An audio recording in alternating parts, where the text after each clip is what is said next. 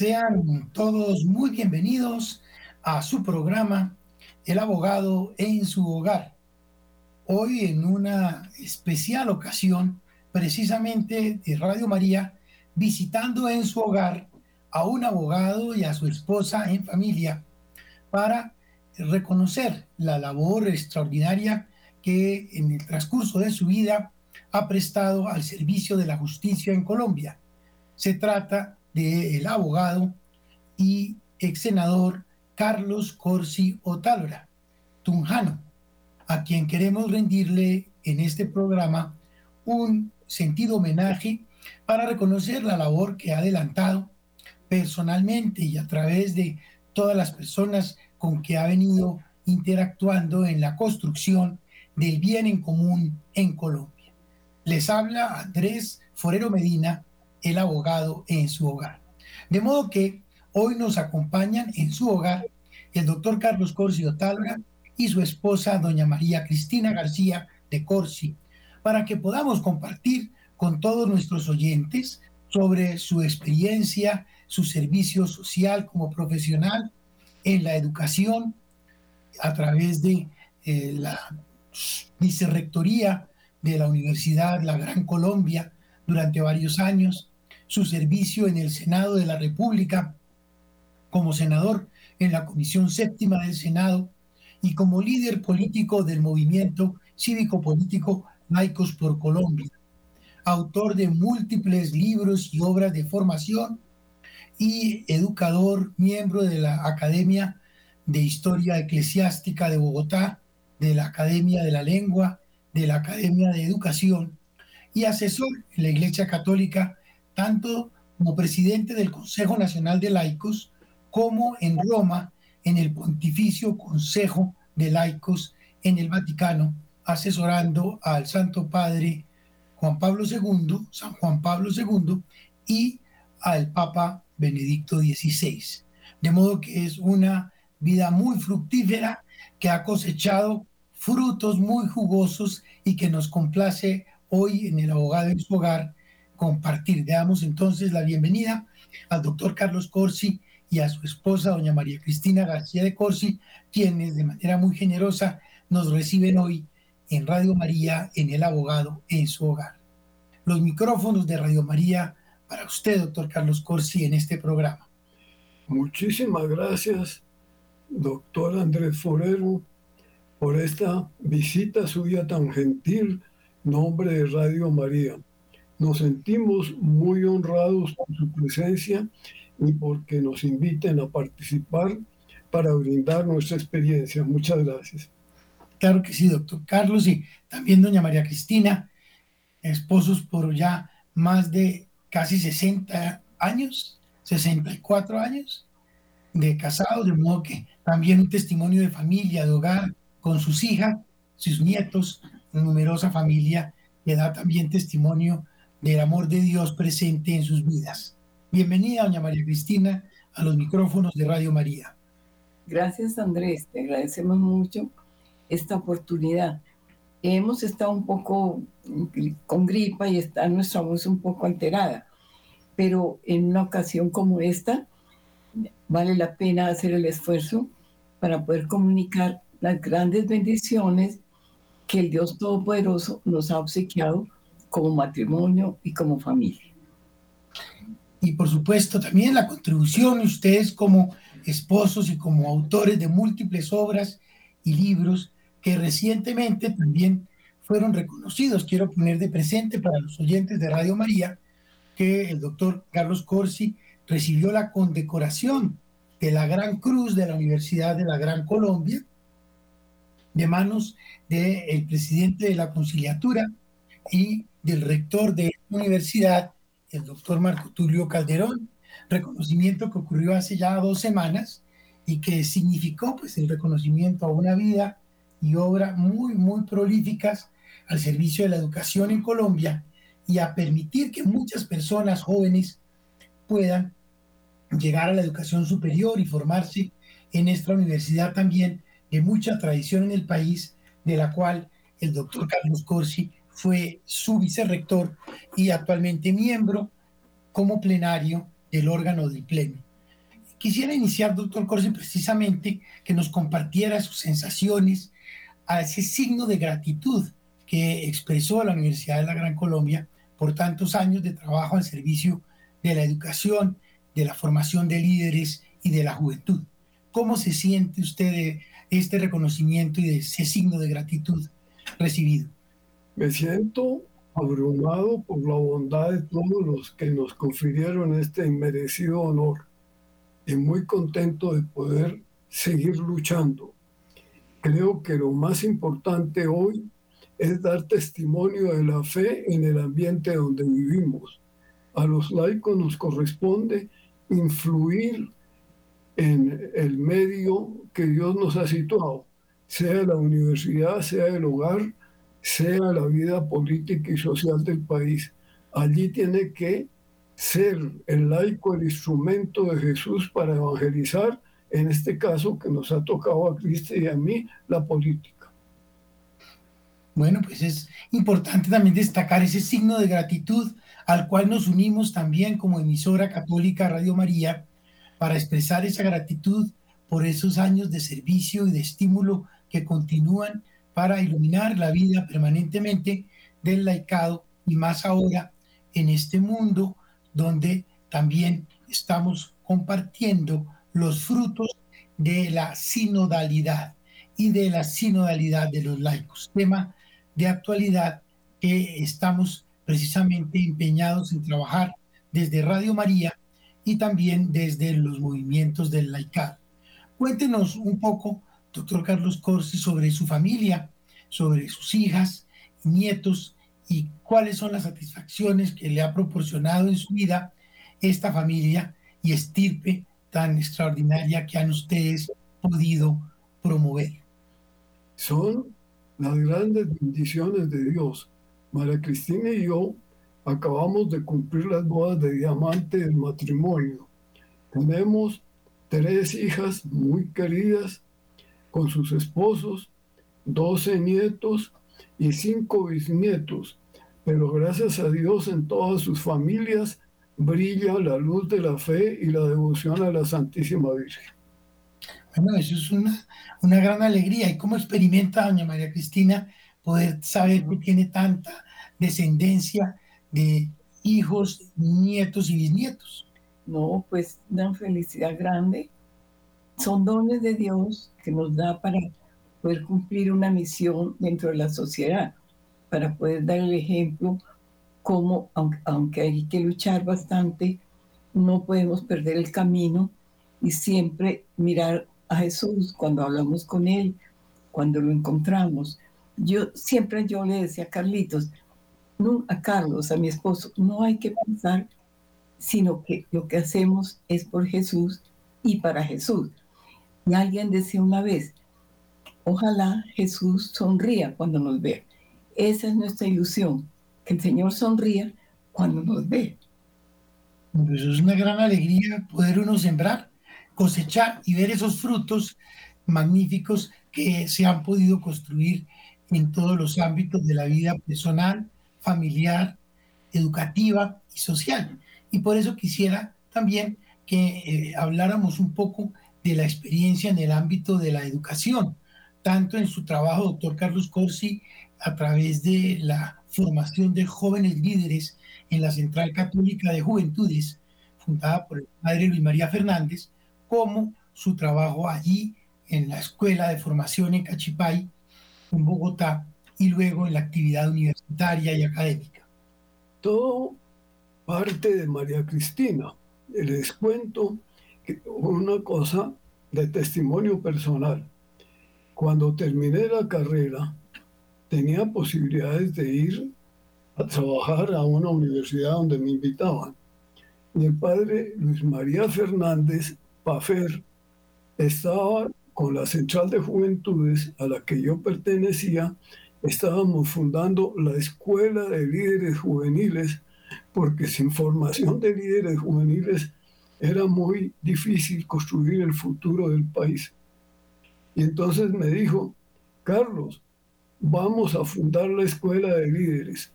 providencialmente hemos conseguido los medios para que pueda funcionar en todo Colombia. Necesitamos alguien que venga tiempo completo a dedicarse a la formación de los jóvenes en el Centro de Formación y Servicio en Cachipay, La Capilla, un sitio hermosísimo. Entonces, estaba en el dilema cuando María Cristina supo, me dijo lo siguiente, Carlos, hoy dentro de los movimientos marxistas, los jóvenes universitarios están yendo a la selva para fundar la guerrilla. Era el ELN, era la, toda la guerrilla actual. ¿Cómo va a ser posible que nosotros no seamos capaces de irnos como apóstoles a fundar la escuela de líderes sin ninguna consideración o preocupación económica, con lo que se necesita para vivir? Y fue ella la que tomó la decisión para que fuéramos. Hoy la escuela de líderes acaba de cumplir 60 años han asistido jóvenes de 18 países de América Latina y hay muchísimos líderes que están evangelizando y dando y construyendo país. Ese era el primer testimonio que quería dar. Y de esa escuela de líderes, ¿cuáles podría usted mencionar que han sido frutos interesantes que siguen prestando dentro de muchos que son ese servicio a la sociedad y al país que hayan pasado por esa escuela como alumnos suyos de liderazgo? Lo más importante es la influencia permanente en tantas familias y en tantas empresas, centros educativos, industriales, de personas que ya han completado más de 50 años de haber salido y, mantienen muy firme su fe y su confianza en Jesús para el trabajo personas que se han desplegado en distintas dimensiones de la actividad en el mundo del arte. Yo puedo destacar, por ejemplo, el maestro Lácides Romero, el más famoso acordeonista clásico que tiene Colombia, fue discípulo de esa Central Católica de Juventudes, lo mismo que el científico Manuel Elkin Patarroyo, o políticos como el, eh, vicepresidente del Senado de la República, el doctor ¿Tú recuerdas? Miguel Ángel, Pinto. que también ha llevado eh, a muy alto nivel esa formación. Bueno, muchos más, nosotros, yo me siento también discípulo de la Central de Juventud, donde también estudié, y muchos oyentes de Radio María podrán encontrarse, reencontrarse hoy con el doctor Carlos Cruz y doña María Cristina y recordar tan buenos momentos. Igualmente, su actividad en el apostolado de los laicos, su intervención en el trabajo laical después del concilio y la creación del Consejo Nacional de Laicos y el movimiento de evangelización de la política. ¿Qué nos puede comentar, doctor Carlos, de esa labor? Eh, había que aplicar el concilio. Hasta ahora, todas las ideas políticas venían de concepciones muy alejadas de la fe dentro de lo temporal. Eh, faltaba una presencia de la fe para iluminar todas las realidades políticas. Entonces fundamos el movimiento cívico-político denominado Laicos por Colombia. Fue una expresión de fe extraordinaria. Cuando se presentó la bandera de laicos para recoger firmas, teníamos 300 firmas y dos meses de campaña. Al finalizar la campaña, la respuesta había sido tan generosa que la lista de laicos estaba en el tercer lugar más importante del país. Y así estuvo laicos trabajando en el Congreso de la República, siempre preocupados por los temas claves para la Iglesia. El primer tema clave eran las tentativas permanentes de legalización del aborto, porque existe una campaña mundial para legalizar el aborto. Mientras Laicos estuvo en el Congreso de la República, nunca pudo aprobarse esa ley y más bien se legislaba favoreciendo la vida humana. Otro punto crucial estaba en la educación. Se quiso eliminar la educación moral y religiosa de todos los colegios.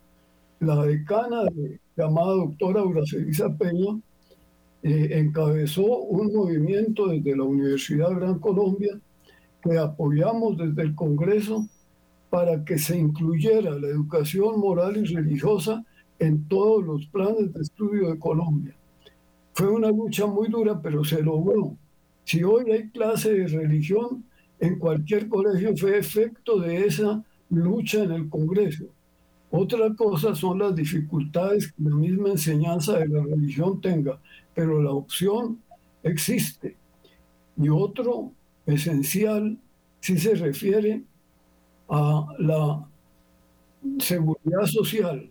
Se trabajó muchísimo para que las pensiones tuvieran un sentido de justicia y, y se reconociera toda la vida de las sociedades que trabajan en eso.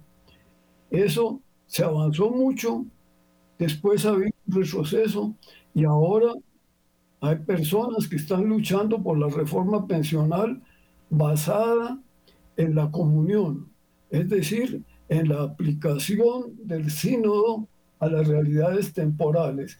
Se llama ley de proyecto de ley de sistema pensional de comunión. Eso es lo más actual, porque se trata de que todo el sistema de pensiones esté dentro de un sector que se llama economía solidaria, autónomo, independiente, de modo que el sistema pensional sea de los que lo integran, los trabajadores afiliados, los pensionados y los empleadores, para que sean ellos los que configuren esa, ese sistema pensional basado en la comunión y en la solidaridad, aplicando el sínodo, que tiene tres palabras, comunión, participación, misión. En este momento se está en la mitad de la batalla que sirve de alternativa a otro proyecto que lamentablemente ha ido avanzando en el Congreso, pero queremos saber, contar que estamos en la lucha, que está más fundamentado en el negocio de las pensiones y que afecta en muchísimos puntos a los colombianos. Bueno, ese es otro fruto de tantos años de trabajo. El doctor Corsi junto con doña María Cristina publicaron hace ya varios años este libro sobre la respuesta al problema pensional. Y como miembro de la Comisión Séptima del Senado de la República, intervino en varias de las leyes que han garantizado el derecho de los trabajadores retirados a seguir recibiendo sus mesadas pensionales como fruto de su ahorro, de su aporte.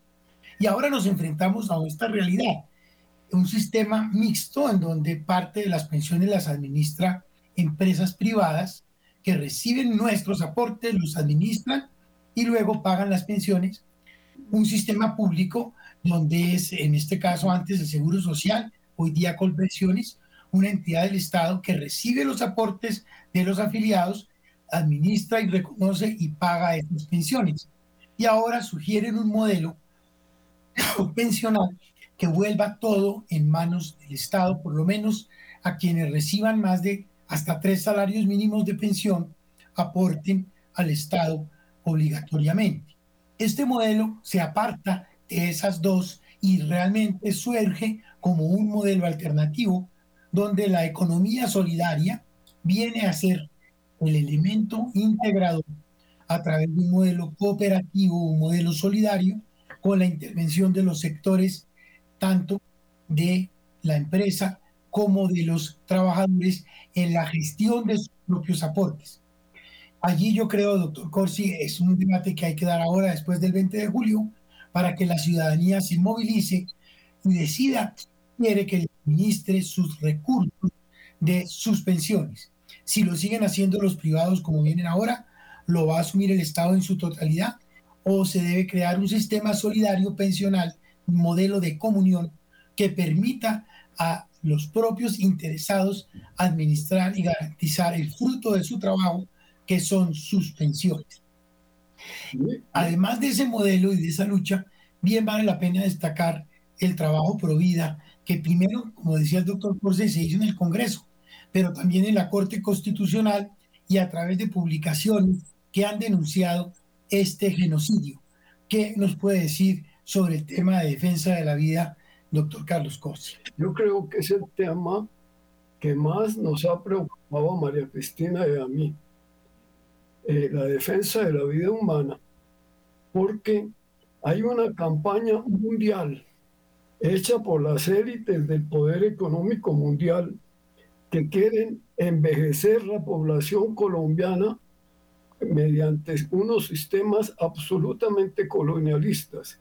Aquí, en este libro que publicamos, el genocidio que llega, porque es un genocidio, una política internacional de grupos de poder para envejecer la población colombiana. Eh, fíjense que las élites que dirigen eso, aquí las, las reflejamos en este libro, y son los grupos de mayor poder que existen en la Tierra. Ellos, desde hace 50 años, sí, desde hace 50 años montaron la campaña de control natal con el argumento de que había explosión demográfica en Colombia para reducir la población. Lamentablemente han avanzado mucho porque hoy ya está envejeciéndose la población en Colombia con consecuencias grandes. ¿Por qué quieren el envejecimiento de la población? Para aprovechar los, riquísimos recursos naturales de nuestro país en el campo económico. De modo que ha sido la lucha de toda la iglesia del Papa Pablo VI, de Juan Pablo II, pero seguimos en la brecha dando la batalla.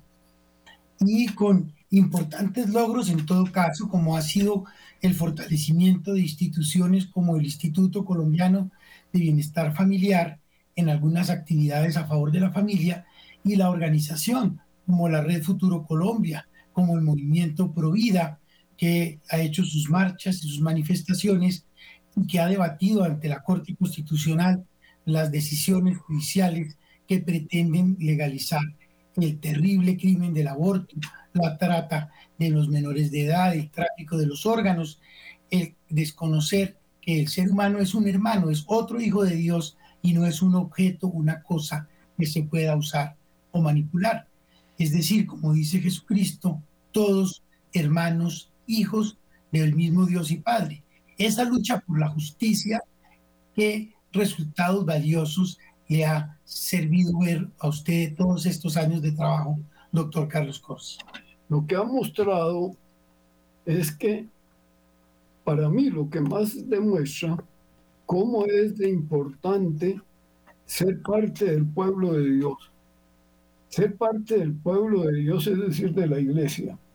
Porque solo la iglesia como pueblo de Dios ha podido afrontar estas campañas feroces que quieren destruir la moral pública. Y quienes hemos estado viviendo con la iglesia y desde la iglesia, hemos encontrado una vida plena y feliz en medio de tanta adversidad. De modo que la mayor riqueza es comprobar que hay que estar en el pueblo de Dios para dar estas batallas.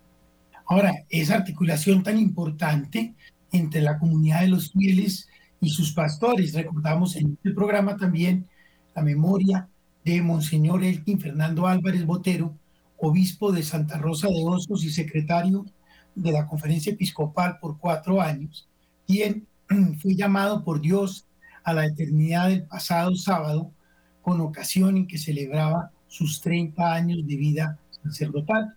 Queremos aquí desde Radio María unirnos a los mensajes de condolencia a su familia y a gracias a Dios por ese don de su servicio como sacerdote y obispo y su apoyo inquebrantable siempre a estas causas de la defensa de la vida, de la familia y en últimas del patrimonio humano que contempla precisamente este ahorro que hablábamos de las pensiones y de la economía solidaria, en donde a través del régimen de las cooperativas las personas pueden actuar organizadamente en empresas que administren sus propios recursos. Quisiera que ya en, este avance de nuestro programa, nos quedan ya unos 20 minutos de programa hasta las 5, nos pueda comentar, doctor Corsi, en qué consiste el sistema de la economía solidaria que a través de la ley de economía solidaria usted promovió en el Congreso y que ahora se quiere proponer como fórmula de solución en el manejo de las pensiones en el régimen contributivo. En el sistema económico eh, vigente hasta hace muy poco tiempo, existían dos fuerzas. De una, la fuerza de la economía del capital, donde decía que toda la economía debe ir encaminada a, a ganar, eh, a, tener cada día más poder económico individual, premiando a los que se hagan más poderosos en la economía.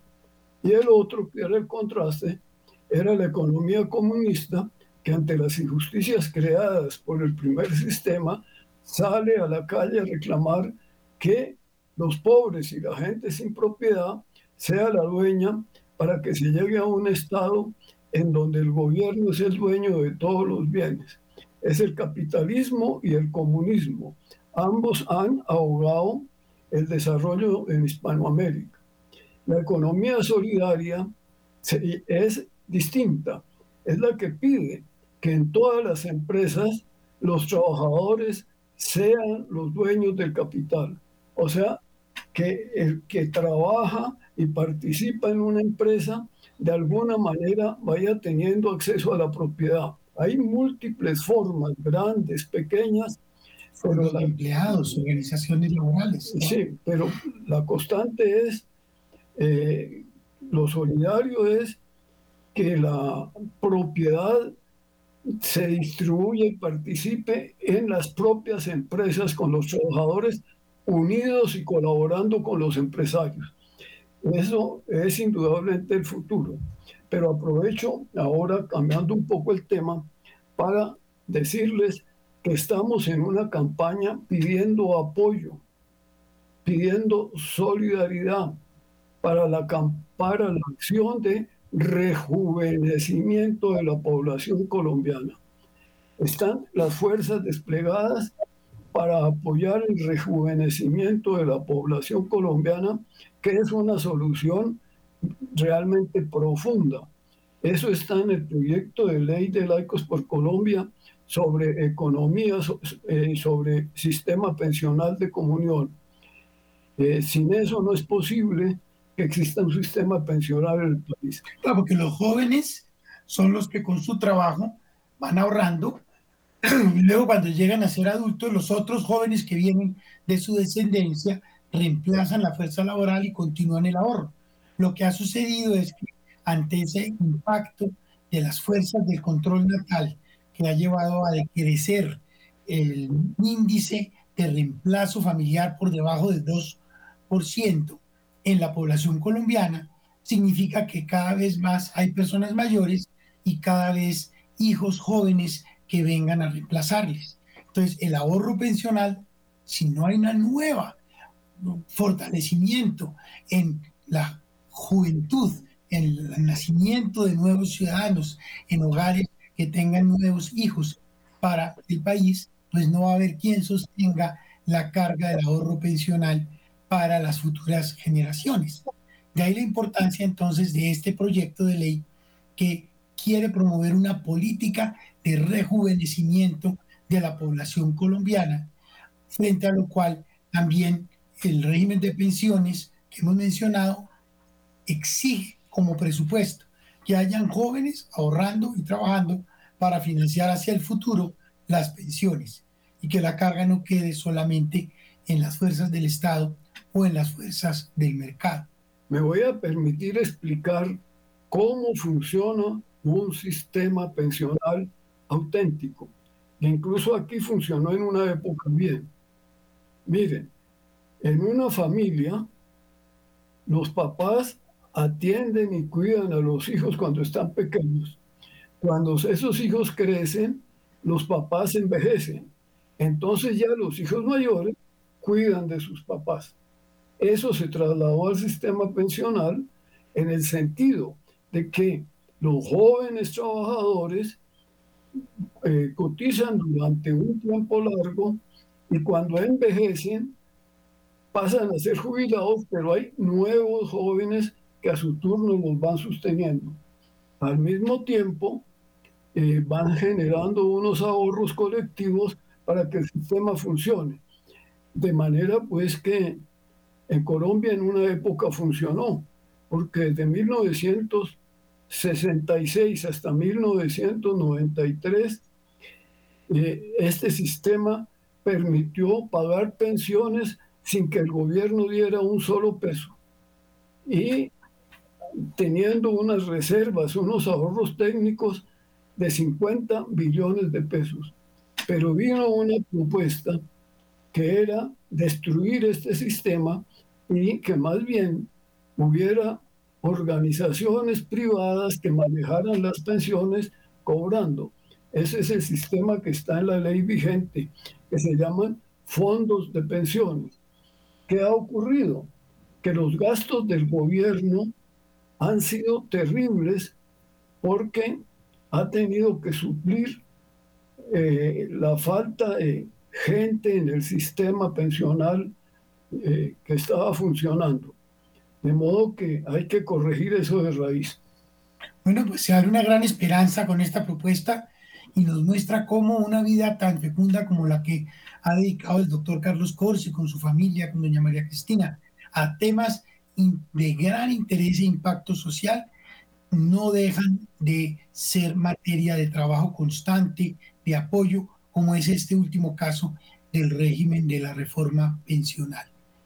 Y invitamos a los oyentes de Radio María para que estén atentos a conocer estas propuestas que ahora después del 20 de julio tendrán que ser presentadas en el Congreso como un modelo alternativo y que desde la sociedad civil se puede construir realmente cosas muy buenas.